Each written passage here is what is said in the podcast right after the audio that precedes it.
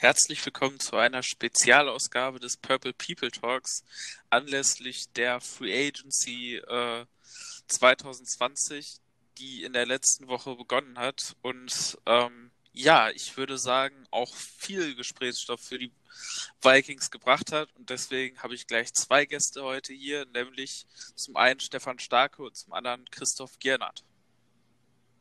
Ja, moin. Äh Jonas hat es schon richtig gesagt, einiges zu reden. Äh, wer uns verfolgt hat auf diversen sozialen Medien, äh, sozialen Plattformen, weiß schon etwas, äh, wie wir die Sache so einschätzen. Äh, nichtsdestotrotz freue ich mich mit euch darüber zu diskutieren und darüber zu reden.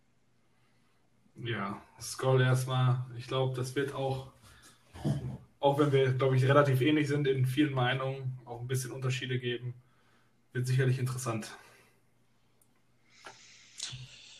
Ja, es ist schon ein bisschen angeklungen. Ich glaube, viele von uns sind äh, nicht so ganz glücklich mit dem, was da in der letzten Woche passiert ist.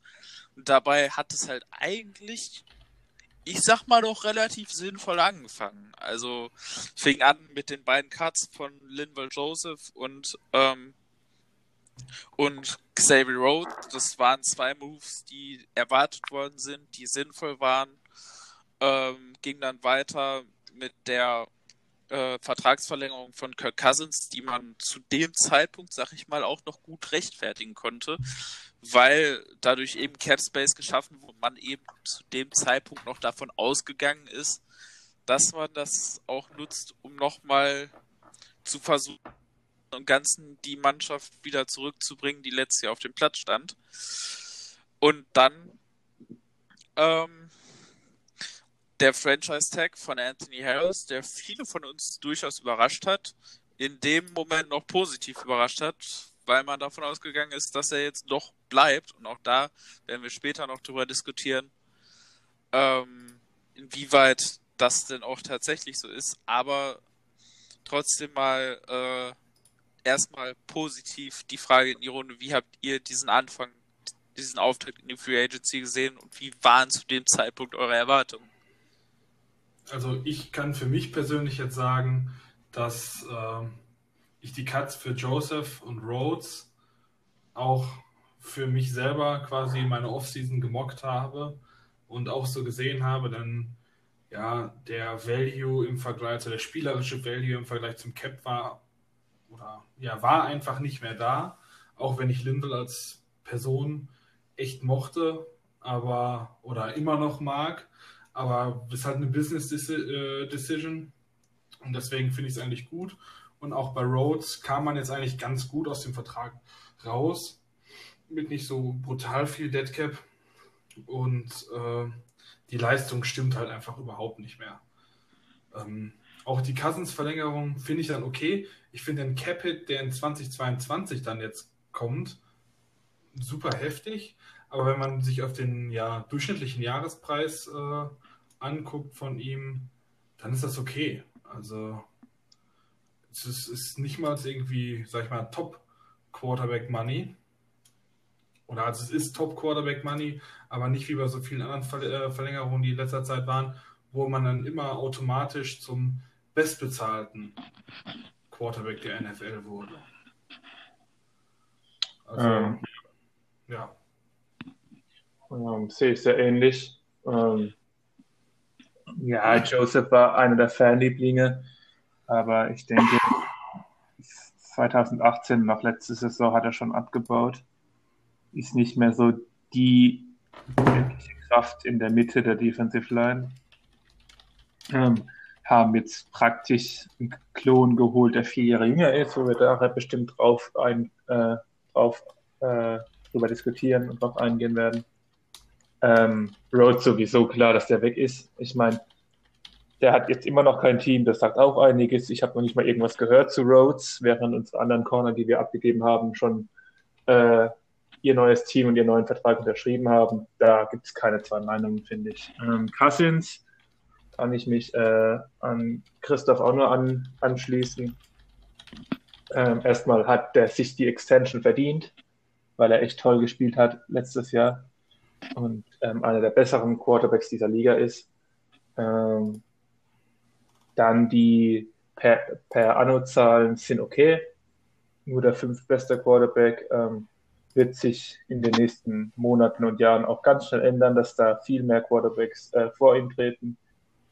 Ähm, was mich ein bisschen ärgert, was am Anfang nicht so klar war, was jetzt aber eindeutig ist, dass eben de facto alle drei Jahre garantiert sind. Das heißt, bis 2022 wird er bei uns sein.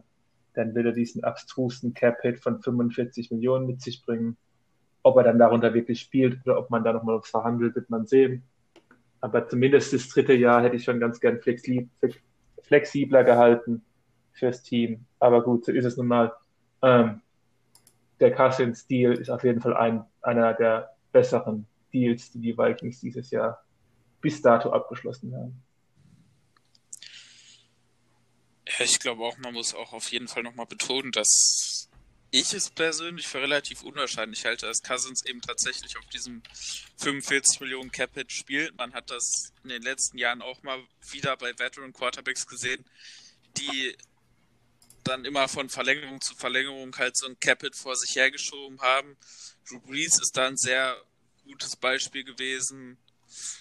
Eine Zeit lang bei den Patriots auch Brady, der da auch immer relativ viel vor sich hergeschoben hat und ähm, dann jeweils immer wieder die Verträge verlängert worden sind. Und ich denke, ungefähr so sieht das auch bei Xavier Rhodes aus. Äh, äh, bei Xavier Rhodes, bei Kirk Cousins aus. Ähm, Deswegen kann ich auch damit leben, sag ich mal. Und wenn es die Vikings nicht sind, die dann später eventuell wieder nachverhandeln und den Vertrag wieder verlängern, dann kann das immer noch sein, dass Cousins dann mit einem, mit einem neuen Deal getradet wird. Das ist nämlich mittlerweile möglich. Eine äh, No-Trade-Klausel wie in seinem letzten Vertrag gibt es nicht mehr. Ähm, und da kämen die Vikings dann auch mit ja nicht wenig Capit, äh, nicht wenig Dead Cap, aber doch mit relativ hohen Ersparnissen raus.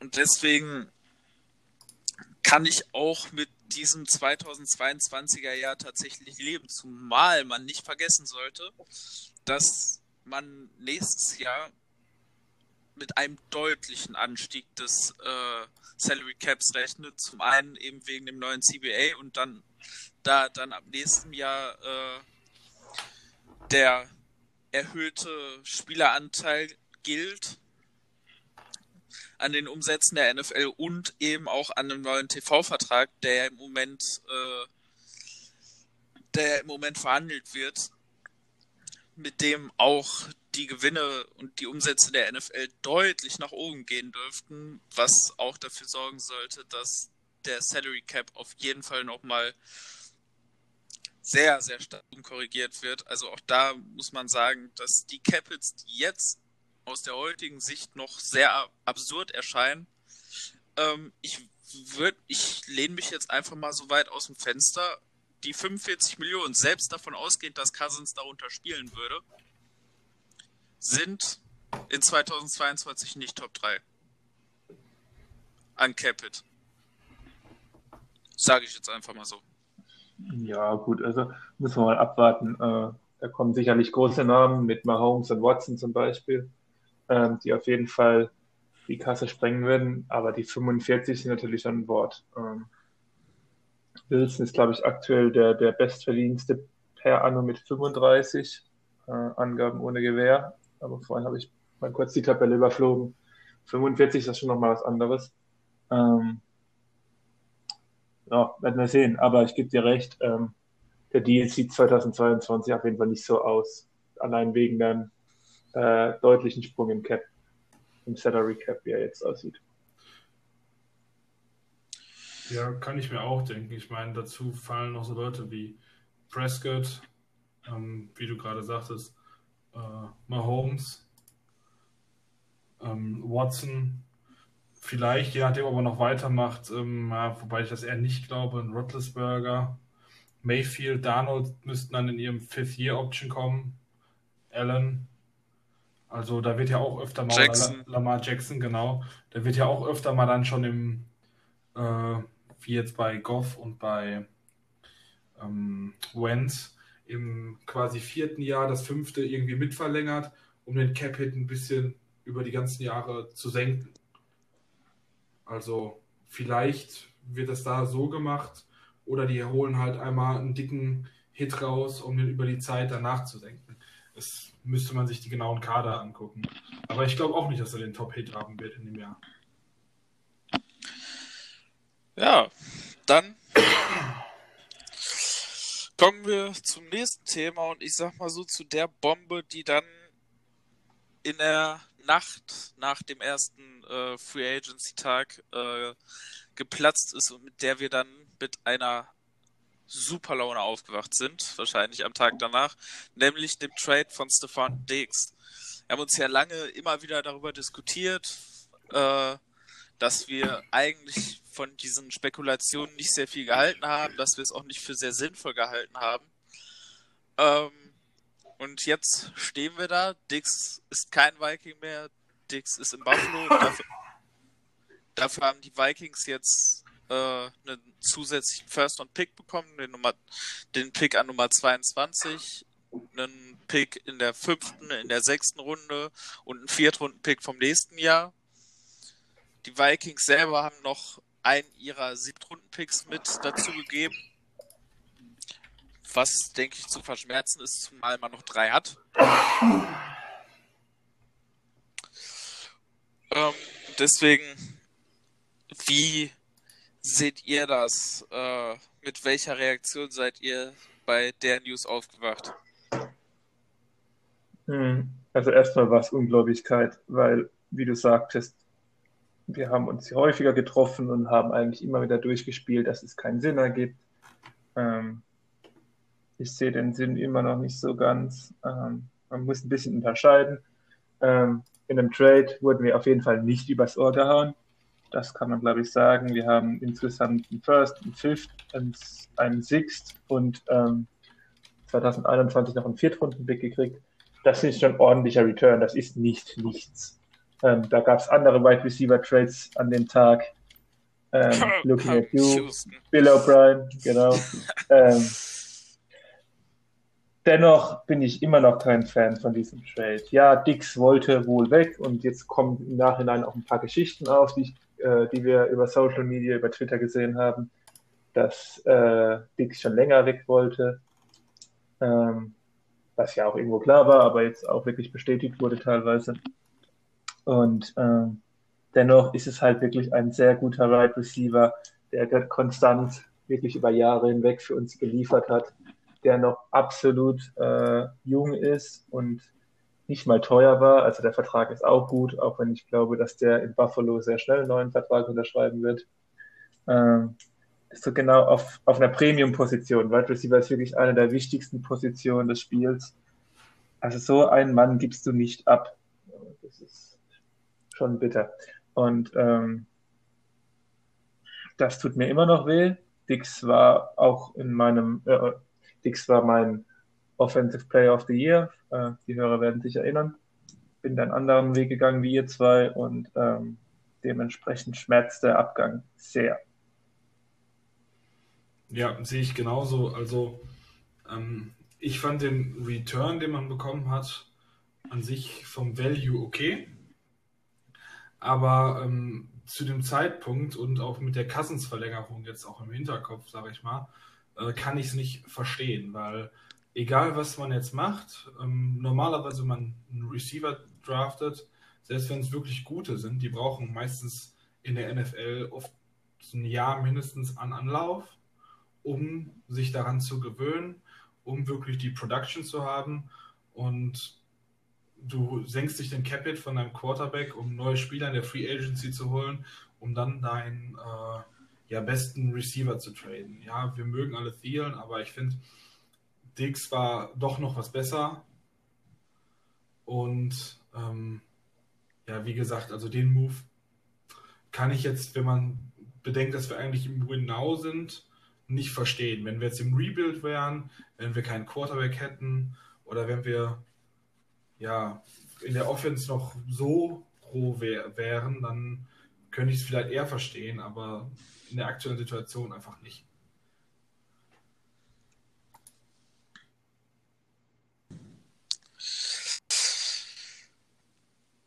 Über den Wert von Dix brauchen wir uns, glaube ich, nicht großartig zu unterhalten, weil jeder, der jetzt versucht, den irgendwie klein zu reden, ähm, macht sich da was vor. Und ich habe jetzt letztens die Tage nochmal Tweets gelesen, wo gesagt wurde, oh ja, Dix hat in den letzten Jahren irgendwie acht Spiele gefehlt und in den Spielen waren die Vikings 6 und 2, wo ich mir so denke, ach, solche Statistiken wieder. Ähm, Dix ist ohne Zweifel unser zweitwertvollster Spieler nach Cousins auf, auf jeden Fall. Da ist, da besteht für mich wirklich überhaupt gar, kein, gar keine Frage dran. Und ähm,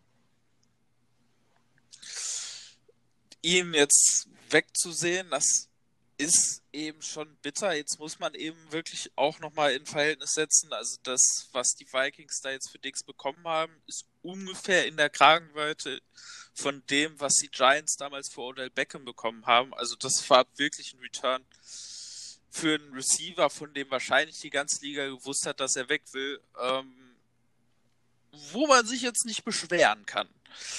Ähm, er hat es ja schon angesprochen, da gab es ganz, ganz andere Trades, ähm, ohne da jetzt immer weiter drauf rumhacken zu wollen, weil ich glaube, denen geht es im Moment selber nicht gut. ähm,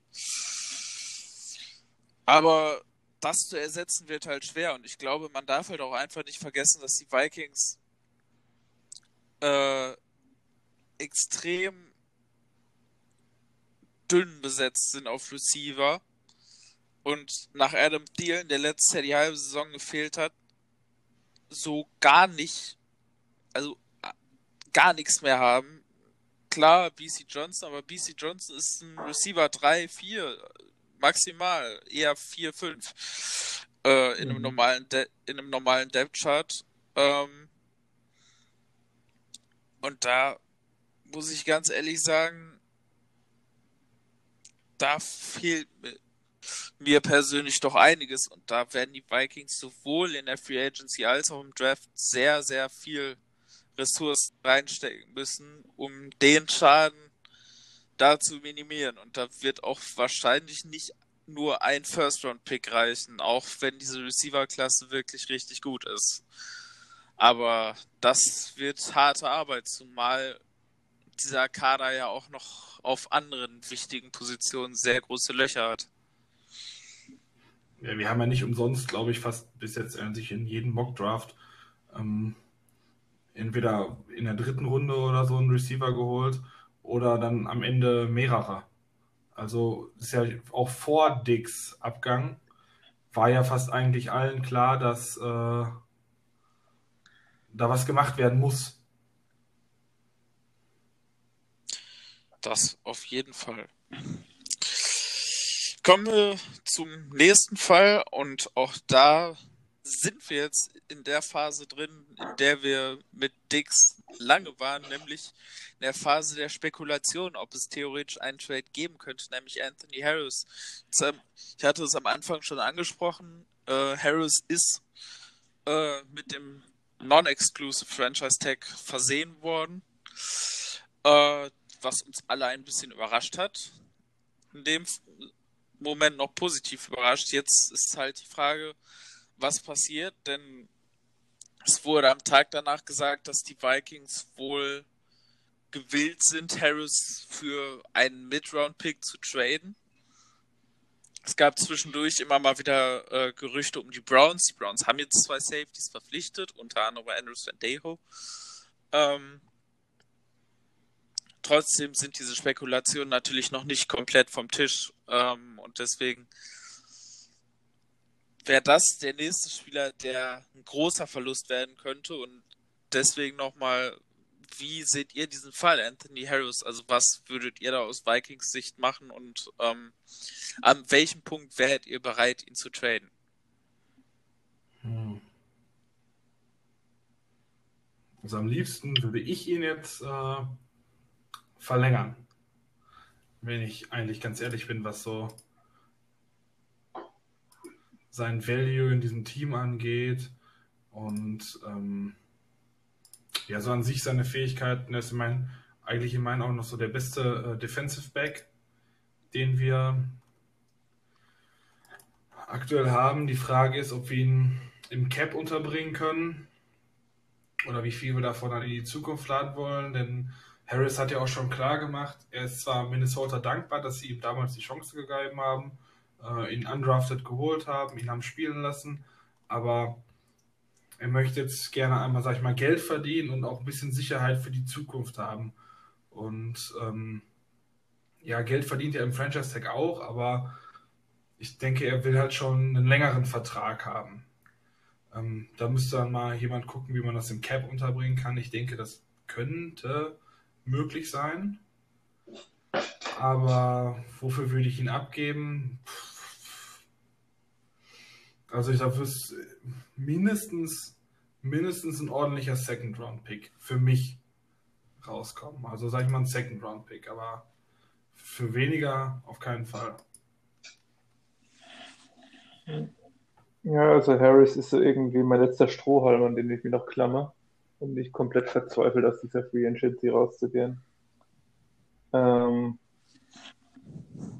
wenn man den traden will, dann muss es ein Second Rounder eher mehr werden, weil anders hätte der wahrscheinlich den Markt äh, gehittet und da ordentlich verdient. Wir hätten Compensatory Pick 2021 bekommen. Ähm, aber ich bin vorhin mal alle, alle Moves durchgegangen nochmal, um mich hier drauf vorzubereiten. Und da steht ganz zum Schluss äh, auf keinen Fall Harris traden, weil der Junge hat die letzten zwei Jahre wirklich Elite auf Elite-Niveau gespielt. Ähm, ist auch wichtig für, für andere Spieler, insbesondere seinem Safety-Partner Harrison Smith, der äh, durch Harris ähm, äh, einfach durch Harris äh, viel näher an der Line of Scrimmage spielen kann und viel flexibler agieren kann. Also ich würde ihn nicht abgeben, wenn es kein First wäre. Das ist so mein letzter Punkt. Weil was ich von Harris auch höre, ist ja, dass er durchaus in Minnesota bleiben will. Er ist kein Dix oder auch kein Curse, die unbedingt weg wollen. Er kann sich durchaus überlegen, da zu bleiben, nur er braucht halt das entsprechende Gehalt und dass ich als undrafted Free Agent irgendwann aufs Geld gucke, das ist für mich überhaupt keine Frage, weil die verdienen wirklich nicht viel und die halten genauso ihre Knochen, wie die Superstars sind. Die wollen natürlich auch mal Geld verdienen. Von daher würde ich mir wünschen, dass man sich einigt. Ähm, mir fehlt ein bisschen die Hoffnung aktuell, einfach weil ich grundsätzlich sehr, sehr äh, enttäuscht wurde, diese Free Agency. Aber klar, ich würde mir wünschen, dass die sich äh, langfristig einigen. Ich glaube, dass wir hier mit Harris im Moment eine relativ verfahrene und relativ komplizierte Situation aussehen, die, glaube ich, auch wirklich schwierig zu lösen ist, weil eigentlich alle Standpunkte, die in diesem, ich sage jetzt mal Poker, einziehen, äh, auch irgendwie äh, verständlich sind, weil ähm, du hast es schon angesprochen, Harris will auf jeden Fall äh, sein Long-Term-Deal. Und es wurde auch schon ganz klar gesagt, dass äh, Harris eben wirklich auch den äh, Wunsch hat, nicht nur viel Geld zu bekommen, sondern eben auch Sicherheit über, eine längere, über einen längeren Zeitraum zu bekommen. Und ähm, aber das halt eben auch nicht zum großen Discount zu machen, weil du hast es schon gesagt, der ist als undrafted Free Agent in die Liga gekommen.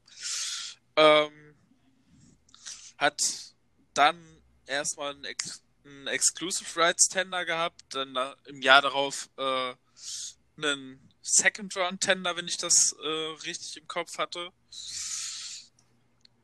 Und ähm, hat deswegen bisher noch nicht sehr viel, äh, also noch überhaupt nicht viel verdient bisher ist jetzt eben unter dem Franchise-Tag, der ihm 11 Millionen bringen würde. Das wäre natürlich klar.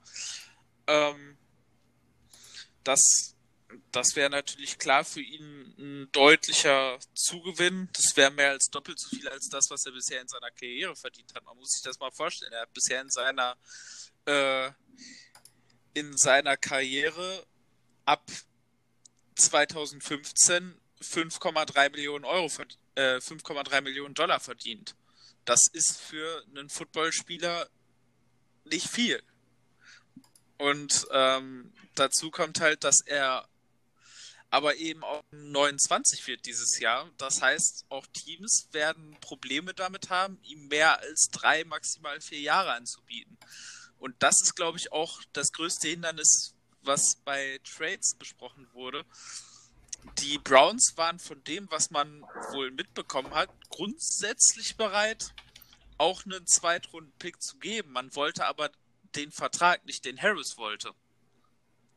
Weil Harris wollte eben wahrscheinlich einen, einen Long-Term-Deal ähm, für vier, fünf Jahre. Und ich glaube, ich würde jetzt mal vermuten, dass die meisten Teams halt ganz gerne nur drei Jahre bei ihm hätten.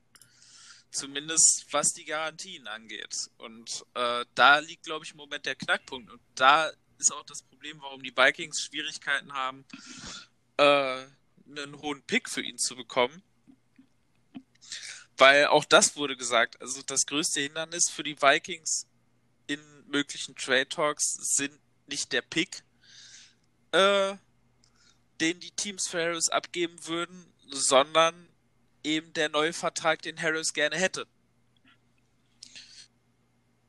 Das macht solche Trade-Gespräche halt immer sehr, sehr schwierig. Und ähm, auf der anderen Seite ist es eben für die Vikings auch schwierig, in der aktuellen Cap-Situation einen Vertrag hinzulegen, den Harris gerne hätte. Und auf der anderen Seite kann man aber auch verstehen, wenn Harris jetzt eben ungern auf dem Franchise-Tag spielen möchte, weil nächstes Jahr geht er in eine Saison, in der er 30 wird, da wird es für ihn noch schwieriger, einen Long-Term-Deal zu kriegen. Und deswegen ist es eine Situation, die sehr schwierig ist, insofern, dass halt alle Parteien wahrscheinlich auf ihren Positionen hart beruhen werden weil alle auch gute Gründe haben, um das zu tun und sich dann eben schwierig daraus was bewegen wird.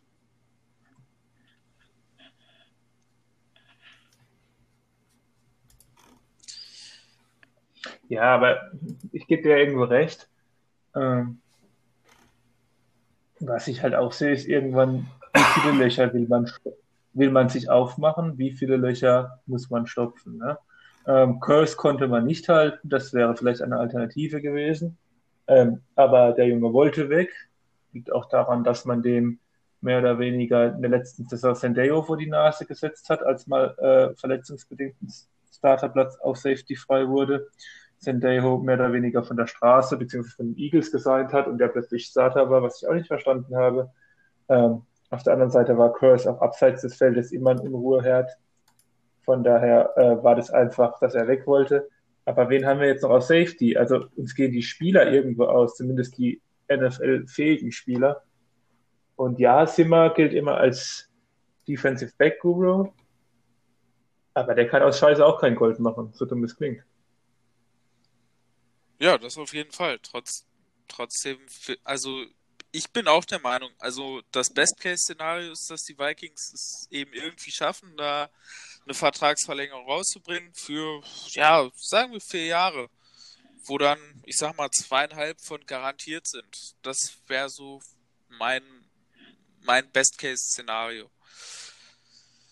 Ähm, ob das funktioniert, ob Harris sich darauf einlässt, das werden wir halt sehen müssen. Aber es ist halt eine Situation, von der ich glaube, dass die noch ein paar, dass die uns noch ein paar Wochen und Monate beschäftigen könnte und dass es möglicherweise auch erst nach dem Draft äh, Bewegung da reinkommt, wenn entweder äh, die Vikings sagen, okay, wir müssen den jetzt verlängern, wir haben keine andere Wahl mehr, oder eben auf der anderen Seite die Vikings möglicherweise äh, jemanden gekriegt haben, mit dem man komfortabel wäre und dann sagt, ja, ähm, wäre schön, wenn du bleibst, aber wir werden jetzt hier nicht die Forderungen erfüllen und wenn das für dich nicht genug ist, dann spielen wir halt den, den wir da jetzt gerade gekriegt haben. Und deswegen kann ich mir vorstellen, dass es erst da wirklich Bewegung äh,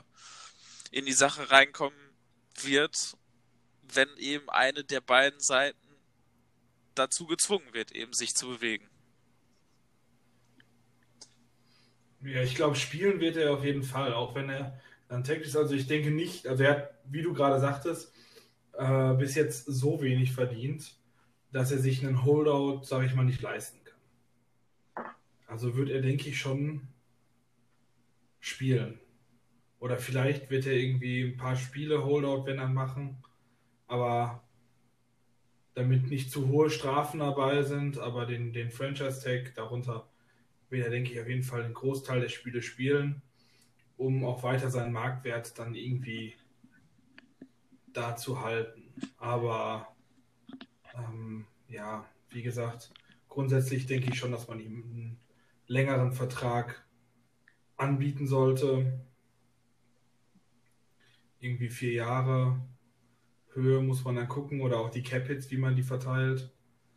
Aber ja, ohne ihn wird unser Backfield halt doch noch, noch mal eine Stufe schwächer werden. Und ich glaube nicht, dass wir uns das großartig erlauben können, ohne nicht wirklich einen richtig guten Pick zu bekommen. Das ist richtig. Jetzt haben wir ja schon viel über Abgänge gesprochen. Ähm, es hat aber eben dann doch noch auch einen relativ dicken Zugang gegeben, im wahrsten Sinne des Wortes. Nämlich äh, Nose Tackle Michael Pierce, der vermutlich äh, ja die Rolle von Linville Joseph übernehmen wird. Bisher bei den Ravens gespielt, äh, wird von vielen als absolut genialer Run Defender beschrieben. Ähm, wie habt ihr diese Verpflichtung gesehen? Was ist eure Meinung dazu? Hm, ähm, ja, ich habe ihn vorhin schon mal als äh, beinahe Klon von Lil Joseph gesehen, äh, beschrieben. Er ist natürlich vier Jahre jünger. Ähm, dass äh, man einen Nose-Tackle holt, hatte ich befürchtet. Ich verstehe nicht so ganz warum, weil man mit Shamar Steffen durchaus so einen Spieler hat, der natürlich nicht die Klasse von beiden hat, aber der meiner Meinung nach ausreicht für den Job. Ähm, ja, Pierce ist eben wie, ähnlich wie, wie Joseph ein unfassbar guter Runstopper, kann Double Teams auf sich nehmen, ähm, ist einfach wahrscheinlich der stärkste Mann auf dem Platz, simply put, aber ähm, hat eben die gleichen Schwächen. Ja? Er ist kein Passrusher, überhaupt kein Passrusher. Ähm, er ist auch erst zwei Jahre Starter bei den Ravens gewesen. Äh, verdient etwas mehr als Joseph. Äh, drei Jahre 27 Millionen, 19 garantiert und kommt nach dem ersten Jahr ganz gut raus, habe ich gesehen, mit gerade mal 4 Millionen Dead Money und 6,5 Millionen Savings. Aber man muss sich schon fragen, ob ein Spieler das wert ist auf dieser Position.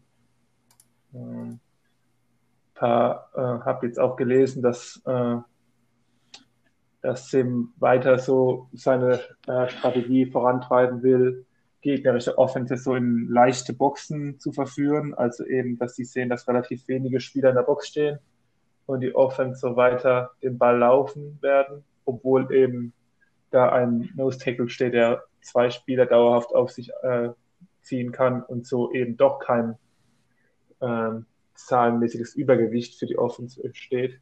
Ja, das mag sein, aber irgendwo müssen wir uns auch mal dran denken, was das für eine NFL ist. Das ist nicht mehr die Lauf-NFL wie vor 20 Jahren. Ein Nose-Tackle hat einfach nicht mehr den Value, schon gar nicht, wenn er den Pass rushen kann.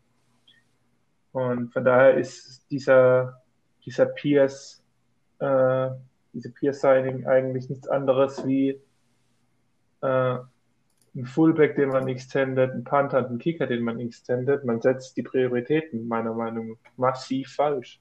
Man sieht nicht, dass das Passspiel das ist, was im Moment Spiele gewinnt, dass sich das auch in den nächsten Jahren erstmal nicht ändern wird. Und das hat mich sehr frustriert in dieser Free Agency bisher.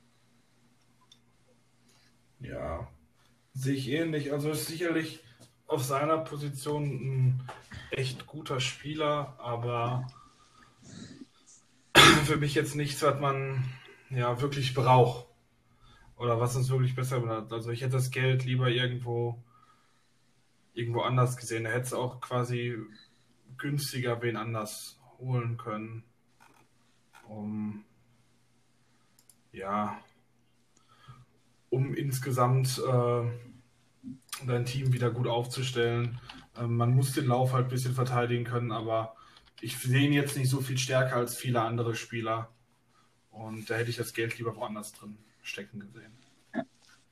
Ist halt auch die, ist halt auch die Frage, ein Shamar Steffen bringt dir vielleicht 70 Prozent, 80 Prozent eines, eines, ähm, ist mir der Name entfallen? Entschuldigung. Äh, eines, helf mir kurz. Michael Pierce, danke. Ähm, wie groß ist dann der Unterschied zwischen 70 Prozent von, äh, die Steffen, Steffen bringt, zu 100 Prozent von Pierce? Und man würde sich 27 Millionen sparen, ja. Und da hätte man plötzlich Geld für einen Everson Griffin. Da hätte man vielleicht Geld auch für einen Anthony Harris langfristig. Natürlich ist Pierce der bessere Spieler, aber die Differenz auf dieser Position ist relativ klein, was dann ja den Einfluss auf das Spiel ausmacht. Und da wäre ein Griffin eben vielleicht doch ganz schön zu halten. Oder eben Anthony Harris. Auf jeden Fall, ja. Ja, ich hätte beispielsweise wäre mein, meine Idee noch mit gewesen, so jemand wie Danny Shelton, weißt du? Jetzt auch nicht der Megaspieler, aber günstig zu haben im Vergleich und kann dir auch äh, im Run-Blocking helfen. Ja, absolut. Ja, ich glaube, ein bisschen zu viel Geld ist mir das auch für einen Nose Tackle. Ich finde den Ansatz grundsätzlich eigentlich ganz cool, dass man halt mit einer leichten Box den Gegner auch dazu verführen will, dass uneffektivere äh, Spiel zu betreiben. Also ich meine, grundsätzlich ist es ja eigentlich eine gute Sache, wenn man den Gegner dazu kriegt, tatsächlich mehr zu laufen. Äh, weil dann macht er ja eigentlich das, was deutlich ineffizienter ist. Und ähm, dementsprechend finde ich diesen strategischen Ansatz mit den leichten, mit den leichten Boxen eben tatsächlich eigentlich auch ganz nett. Aber ich kann natürlich eben auch das nachvollziehen. Äh, ich weiß jetzt nicht, ob ich schon mal Steffen dahingestellt hätte. Die Leute, die äh, so meinen Aussagen in den letzten Tagen und Wochen gefolgt sind, äh, wissen, dass ich eher relativ überrascht darüber bin, dass der immer noch im Team ist. Ähm, ich hätte den am liebsten hochkant gecuttet. Ähm, auch wenn uns das nur zweieinhalb Millionen gebracht hätte. Aber ich meine, ein Runstopper, der nicht gut gegen den Run ist und Shamar Steffen ist nicht mal ein guter Runstopper, auch wenn er aus irgendwelchen Gründen ähm, diesen Ruf hat, was ich überhaupt nicht verstehe, weil Steffen ist halt einfach, ja, er ist ein Non-Factor als Passrusher. Deswegen wird dann halt so quasi gesagt, er ist ein Runstopper, okay. Aber das ist er halt auch nicht. Und das ist das, was mich halt ein bisschen stört, äh, weil das ist die nutzloseste Art Spieler, die du im Kader haben kannst. Und ähm, deswegen bin ich da durchaus ganz froh, dass der jetzt vielleicht nicht unbedingt in einen Starter-Spot reingesetzt wird. Ähm, aber klar, ihr habt recht, es hätte sicherlich günstige Varianten gegeben. Ich bin mal durchaus gespannt, wie sich Pierce als Passrusher macht in dem neuen System, weil man darf ja nicht vergessen, äh, die Ravens spielen eine 3-4-Front, während die Vikings eine 4-3 spielen. Deswegen spekulieren ja schon wieder ein paar Leute, ob jetzt doch auch der Wechsel auf eine 3-4 kommt. Ich gehe davon nicht aus, aber ähm, das ist halt nochmal auch ein neues System für äh, Pierce der dann eben nicht mehr als Zero-Technik, also äh, Head-Up auf dem Center steht, sondern eben in einem der A-Gaps. Was die ganze Sache halt nochmal ein bisschen anders macht, weil wenn du als Zero-Technik über dem Center stehst, dann hast du halt meistens nicht die ganz großen Pressure-Zahlen. Und äh, Pierce hatte, glaube ich, 20 im letzten Jahr, was übrigens mehr ist als jeder Interior Defender von uns letztes Jahr hatte was eher verdeutlicht, wie schlecht unsere Interior Dealer letztes Jahr äh, war. Aber ich bin mal gespannt, wie er sich macht, wenn er vorwärts in Gap arbeiten da darf und nicht dazu gezwungen wird, äh, beide A-Gaps gleichzeitig zu verteidigen. Da, da bin ich mal, äh, da bin ich wirklich sehr neugierig, wie das funktionieren kann. Und ich kann mir tatsächlich vorstellen, von dem, was ich bisher gesehen habe, dass er da besser aussieht und dass er jetzt zumindest kein absoluter Non-Factor als Pass-Rusher, zumindest bei Early Downs ist. Bei späteren Downs wird er ja wahrscheinlich gar nicht auf dem Feld stehen. Ähm, deswegen grundsätzlich gebe ich euch in allem recht. Ich bleibe aber trotzdem neugierig auf das, was äh, wir dann nächstes Jahr von ihm sehen werden. Jetzt hat es neben den großen Moves natürlich auch noch ein paar kleine Moves gegeben, vor allem natürlich äh, die viel diskutierte Entlassung von Josh Klein. Jetzt mal nochmal, um das Ganze ja auch abzuschließen, nochmal die Frage in die Runde, was ist eure Meinung zu den restlichen, etwas kleineren Moves? Stefan hatte gerade schon ein paar davon anklingen lassen. Ähm, welcher hat da für euch noch am ehesten äh, rausgestanden und äh, wie seht ihr das alles insgesamt?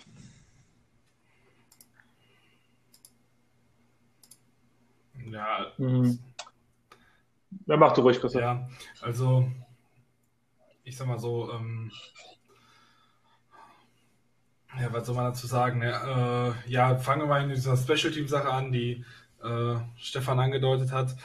Ähm, Dan Bailey, drei Jahre, 10 Millionen. Hm, das finde ich ziemlich viel für einen Kicker, aber ähm, sagen wir mal so, wir haben jetzt das erste Mal im letzten Jahr seit gefühlt 2015 der Regular Season wieder ein bisschen Konstanz auf der Kicker-Position gehabt und das auch zusammen mit Britton Colquitt und ich sag mal so, man kann es zumindest in der Hinsicht verteidigen, dass man sagt, dass viele der erfolgreichen Teams der letzten Jahre, nehmen wir jetzt mal irgendwie so, so die Ravens oder die Patriots, die haben eine gewisse Art an Konstanz auch auf ihren Special Teams Positionen gehabt. Ich bin nicht unbedingt selber der totale Freund äh, davon, weil ich finde, da kann man billiger wegkommen oder nicht billiger, sondern vor allem günstiger äh, mit, mit undrafted Free Agents oder was auch immer. Aber ich kann es auf der Hinsicht, sage ich mal, ein bisschen nachvollziehen, weil ja, es einfach eine Problemposition bei uns war. Über die ganzen letzten Jahre gesehen.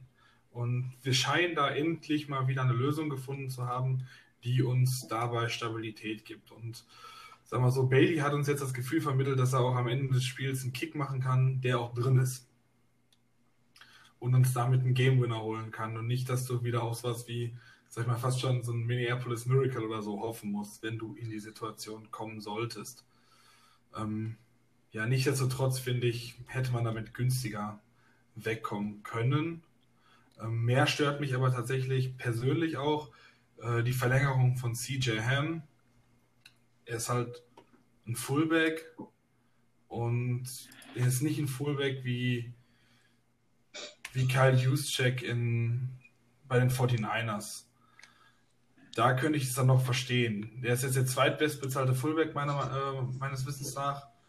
Und ähm, ja, er kann laufen, er kann auch mal einen Ball fangen, aber nicht annähernd so gut wie beispielsweise ein, ein Use-Check, der wirklich noch so mal so eine richtige Waffe dahingehend ist. Und das finde ich schon übertrieben, viel Geld, drei Millionen im Jahr in einen Fullback zu stecken. Auch wenn er eine gut, äh, vielleicht eine gute Persönlichkeit für Lockerroom ist. Aber ich denke mal, wenn Blessing Game nicht letztes Jahr aus unserem Practice Squad von den Titans aktiviert worden wäre, dann äh, würden wir ihn jetzt sehen und hätten auf keinen Fall Hem verlängert. Ja, also ähm, diese Dry Resignings, Kicker, Panther, Fullback, die sind schon sehr schwer zu verdauen, finde ich. Ähm, was Christoph sagt, ist sicherlich irgendwo richtig. Äh, Bailey hat jetzt den Bonus, weil er wirklich gut gekickt hat letztes Jahr und wir in Minnesota eben ganz andere Zeiten gewohnt sind. Äh, was mich fast mehr stört als die, äh, was sind ich glaube 3,3 Millionen per A, die sind sogar ganz okay, finde ich noch. Aber wenn man sich den Vertrag anguckt, dann baut der wirklich auf Baileys Beständigkeit. Der hat ähm, in 2022 noch Garantien von über einer Million Euro. Äh, Dollar natürlich, Entschuldigung.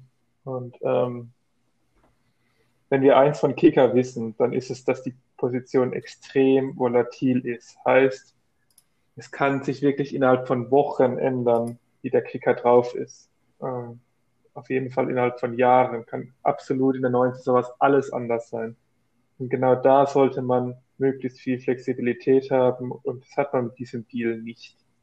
Wenn Bailey so kickt, sollte Bailey so kicken wie äh, 2019, ist der Deal okay, aber darauf können wir uns nicht verlassen. Ähm, Colgrid ähnlich, der war super, der war echt toll letztes Jahr. Äh, ich glaube, PFF hat ihn als zweitbesten Panther von 33 bewertet. Ähm, aber hat auch wieder Garantien in 2022. Die PA-Zahl, also äh, pro Jahrzahl, geht da auch in Ordnung. Nummer 6 äh, aller Panther aktuell ist okay. Aber warum muss man sich denn an solche Leute binden? Warum muss man sich überhaupt an Special Teamer binden? Und so Helm fällt mir wirklich nicht mehr ein. Also ich habe jetzt mitgekriegt, auch in der Diskussion in, über Twitter, dass ich äh, relativ kritisch als Vikings-Fan gegenüber Ham bin. Das sehen andere ihn deutlich besser, wie ich ihn sehe.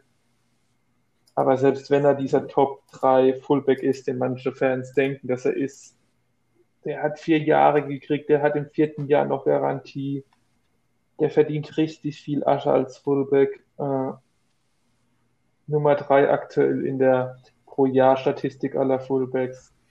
Ich weiß nicht warum. Ich weiß nicht warum ja, der mag ein cooler Typ sein, ein Lockerroom-Guy, aber für was? Vielleicht weißt du da mehr, Jonas. Vielleicht siehst du ihn anders, aber ich, ich habe dafür überhaupt kein Verständnis. Oh, nee, absolut gar nicht. Also, ähm, ich hätte mir letztes Jahr schon Blessing Game gewünscht, gar nicht im Practice Squad, sondern von vornherein, weil Blessing Game äh, tatsächlich ein Faktor im Passing Game ist, äh, tatsächlich jemand ist, der auch über Plays als Leadblocker hinaus äh, seinen Impact haben kann. Und das haben, glaube ich, auch die Titans gecheckt, spätestens nachdem die ihn geholt haben und der da durchaus auch äh, so seine Plays hatte. Ähm, da habe ich schon nicht verstanden, warum man da mit Ham gegangen ist. Spätestens als die Titans angeklopft haben, hätte ich da sofort den Wechsel gemacht. Ähm, Gerade eben mit Blick auf jetzt dieses Jahr. Und, oh, also der Helm-Vertrag ist wirklich, das habe ich überhaupt gar nicht verstanden. Das war zu viel, das war zu lange, das war mit zu vielen Garantien und nicht mal alternativlos. Ich meine, der ist ja nicht mal auf dem freien Markt gewesen. Der war Restricted Free Agent. Man hätte den tendern können. Und selbst das wäre mir eigentlich schon ein bisschen teuer gewesen, aber da wäre man trotzdem immer noch billiger weggekommen, als in dem, was man ihm jetzt durchschnittlich zahlt. Und also das ist. Ich kann es drehen und wenn, wie ich möchte, ich finde keine Erklärung dafür. Selbst wenn der Typ Kyle Juszczyk wäre, warum tender ich den nicht noch ein Jahr? Ich habe doch die Kontrolle über den.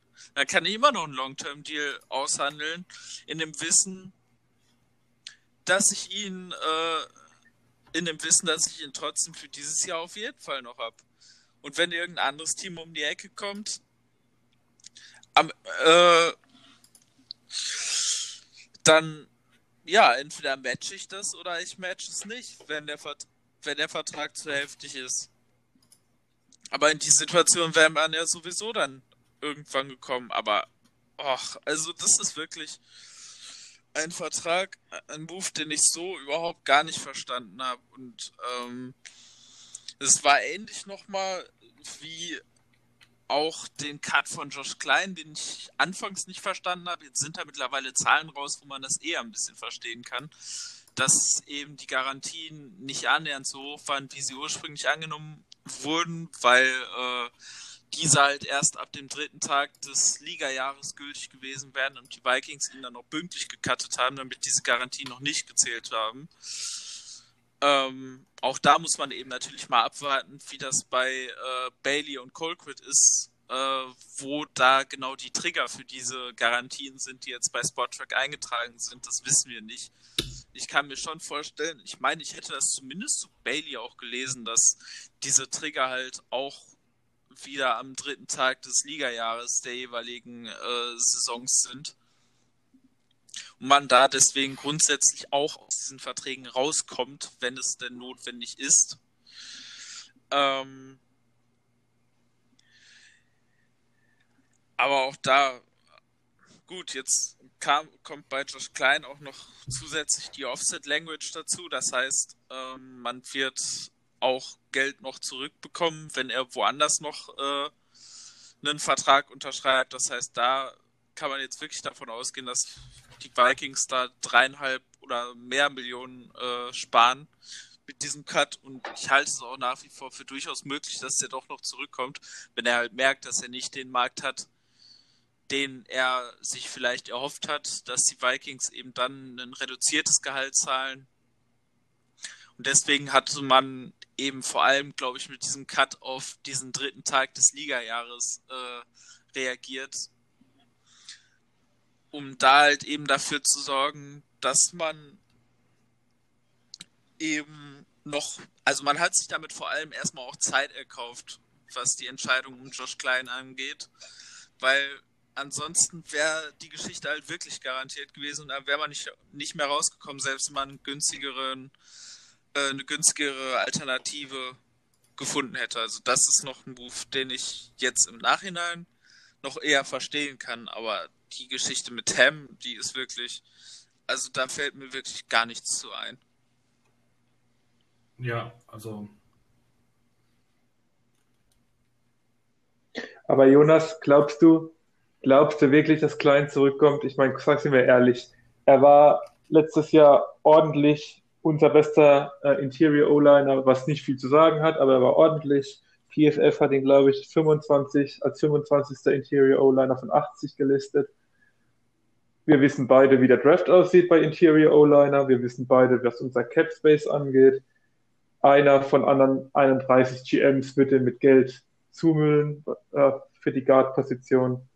Und dann sehe ich zwar, dass wir 3,3 Millionen sparen, aber wir haben überhaupt nichts mehr in Zeit. Wir müssen auf Drew Samir hoffen vielleicht, der äh, gerüchteweise sich ganz gut im Training macht und der soll jetzt plötzlich starten, neben zwei Interior O-Linern, die selber größte Probleme haben. Also ja, ich sehe die 3,3 Millionen, das ist schon was anderes, wie was, glaube ich, zuerst 1,8 war an Cap Savings. Aber am Ende hat man noch eine neue Baustelle. Wir haben wieder niemanden, der das wirklich schmerzfrei begleiten kann. Und ich sehe nicht, dass das Klein wirklich zurückkommt. Mm, ich bin mir da nicht sicher. Also, ähm, wenn ich mir mal angucke, dass zum Beispiel auch ein Wisniewski schon wieder nur für zwei Millionen im, Jahr unterschrieben hat, ich glaube, gerade bei Guards ist es so, wenn einmal die erste, zweite Welle Free Agents durch ist, dann kommt da nicht mehr viel Geld. Und ich glaube, wenn einem Josh Klein dann nur zwei, drei Millionen angeboten werden, dann kommt er zurück. Weil das kann ich mir vorstellen, dass die Vikings das auch bieten. Und man darf eben, wie gesagt, auch die Offset Language nicht vergessen. Das heißt, selbst diese 1,8 Millionen, die jetzt an Deadcap, glaube ich, noch drin sind, könnten noch rausfliegen. Wenn er halt eben woanders äh, seinen Vertrag unterschreibt. Ja, nichtsdestotrotz ähm, glaube ich, dass er sich eher schon woanders umguckt. Ähm, ich konnte den Move, also ich kann ihn auch trotzdem nicht irgendwie so richtig verstehen. Äh, ich hätte ihn lieber gehalten. Für mich, wie gesagt, ja, unser vielleicht drittbester Lineman. Wir haben keine gute Line, aber jetzt holen wir uns schon wieder ein neues Problem ins Interior. Und ich hatte eigentlich gehofft, dass wir den von dir gerade angesprochenen Wisniewski für Left Guard holen können. Ähm, für mich aktuell vielleicht sogar der verpasste Move in dieser Offseason. Ähm, also klein kann ich echt, sag ich mal, mit der Hemm-Sache noch am allerwenigsten von allen Sachen verstehen. Also, ja. Hm, da hätte ich noch einen anderen Move. Äh, Mackenzie Alexander, der für lächerliche 4, 4 Millionen nach Cincinnati geht. Ich meine, ich verstehe, dass wir unsere Outside Corner gehen lassen, Road sowieso. Und Waynes für, was hat er verdient? Ich glaube, 14. 14 kriegt er in Cincinnati. 14 in Cincinnati. Also, holy moly, viel Spaß mit dem. Ähm, der ist ein solider Nummer 2 Corner, hat er auch über Jahre gezeigt, aber ganz sicherlich nicht mehr. Also Und dann 14, viel Spaß. Aber,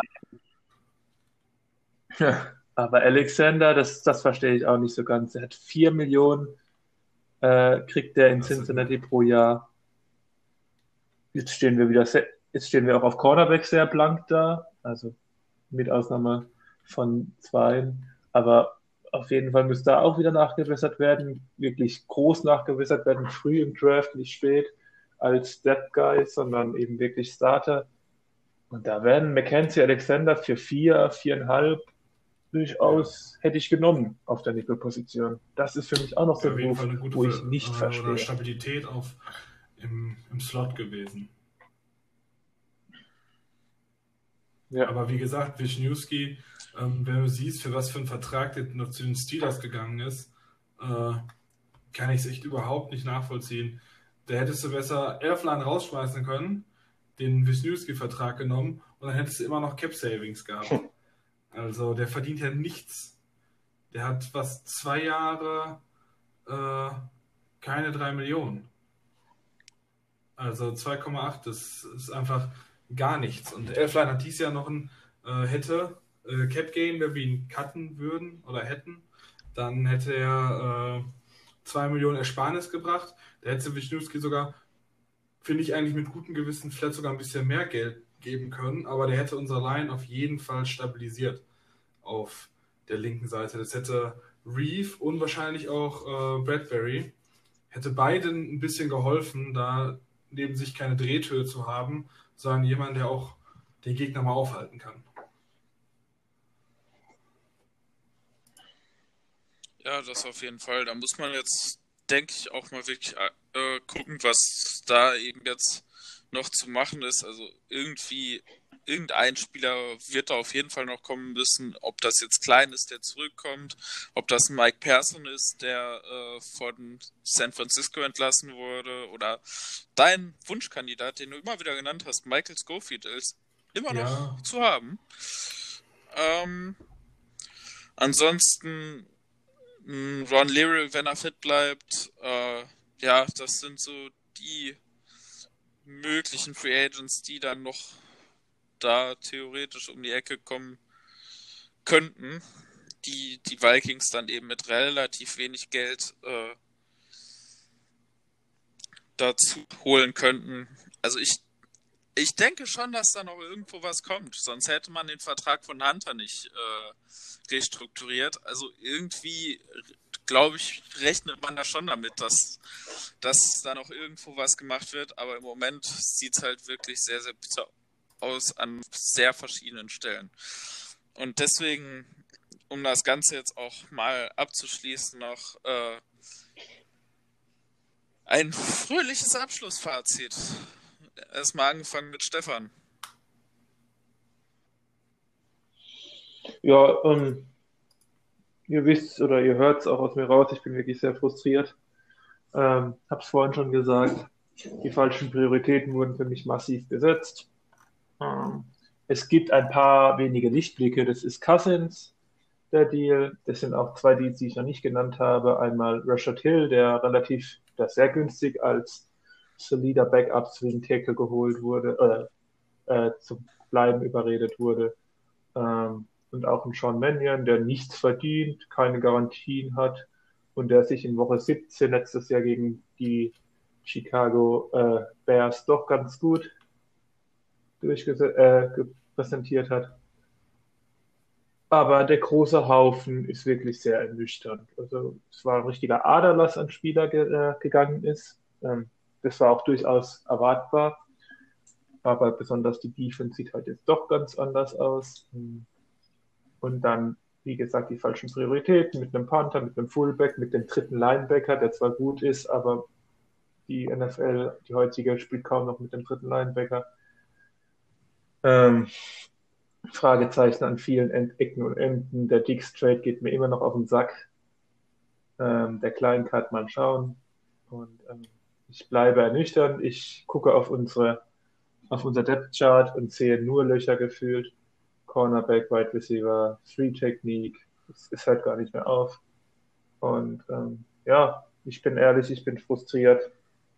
Ähm, gebe jetzt mal das Wort weiter an Christoph, mal gucken, ob der was anderes sagt. Sehe ich das ja ähnlich, das hatten wir gerade erläutert. Ich würde sagen, ein paar solide Verlängerungen, die auf eine gewisse Art und Weise äh, nachvollziehbar sind, aber für mich viele verpasste Chancen. Also was auch die anderen Free Agents angeht, ich hoffe, da kommt jetzt noch ein bisschen was. Aber wenn man sieht, was, welche Spieler von uns gegangen sind, günstige Verträge woanders unterschrieben haben, ähm, was sonst noch so ist, denke ich, ja, also bis jetzt bin ich auch eher minder zufrieden mit der Gesamtsituation und äh, sehe höchstens Licht durch den Draft, aber sonst wird es, glaube ich, eine sehr bittere Saison, die auf uns zukommt. Ja, gut. Also, was Saisonprognosen angeht, da halte ich mich mal zurück, bis der Draft und Training Camp und so weiter sich da alles abzeichnet. Aber insgesamt glaube ich auch, dass äh, es deutlich geworden ist, dass auch ich, wie viele andere, äh, innerhalb der Fanschaft doch sehr frustriert sind und auch zum Teil etwas äh, ja, etwas Unverständnis zurückbleibt, äh, zumal man ja eben davon ausgeht, ausgegangen ist, dass Biermann und Zimmer, die ja beide noch in ihrem letzten Vertragsjahr sind, da auf jeden Fall ein großes Interesse eigentlich daran zu haben, nochmal dieses Jahr ein wettbewerbsfähiges Team zu haben und kein Rebuild anzufangen. Und da, da weiß ich noch nicht, ob das so dieses Jahr klappen kann. Also da muss im Draft schon sehr, sehr viel klappen. Gerade eben auf den wichtigen Positionen, auf Cornerback, auf äh, Receiver. Wird es, glaube ich, mehr als nur einen guten Pick brauchen, um diese Gruppen zu reparieren. Und deswegen bin ich mal gespannt. Ähm, aber ja, viel mehr bleibt mir da jetzt auch eigentlich nicht zu sagen deswegen äh, war es das jetzt auch schon mit unserer Sonderfolge. Ähm, ansonsten geht es bei uns mit unserem Draft-Content ganz normal weiter. Wir werden euch natürlich auch weiterhin auf dem Laufenden halten, wenn es noch größere Free Agent-Entwicklungen gibt, ob das jetzt doch noch ein möglicher Harris-Trade ist, ob das eventuell ein etwas größerer Zugang vielleicht da nochmal ist. Äh, oder sonstige Vertragsverlängerungen von bestimmten Spielern, die man jetzt möchte oder nicht möchte. Ähm, in dem Sinne wünsche ich euch noch äh, eine schöne Offseason. Skoll. Skoll. Skoll. Ciao, ciao.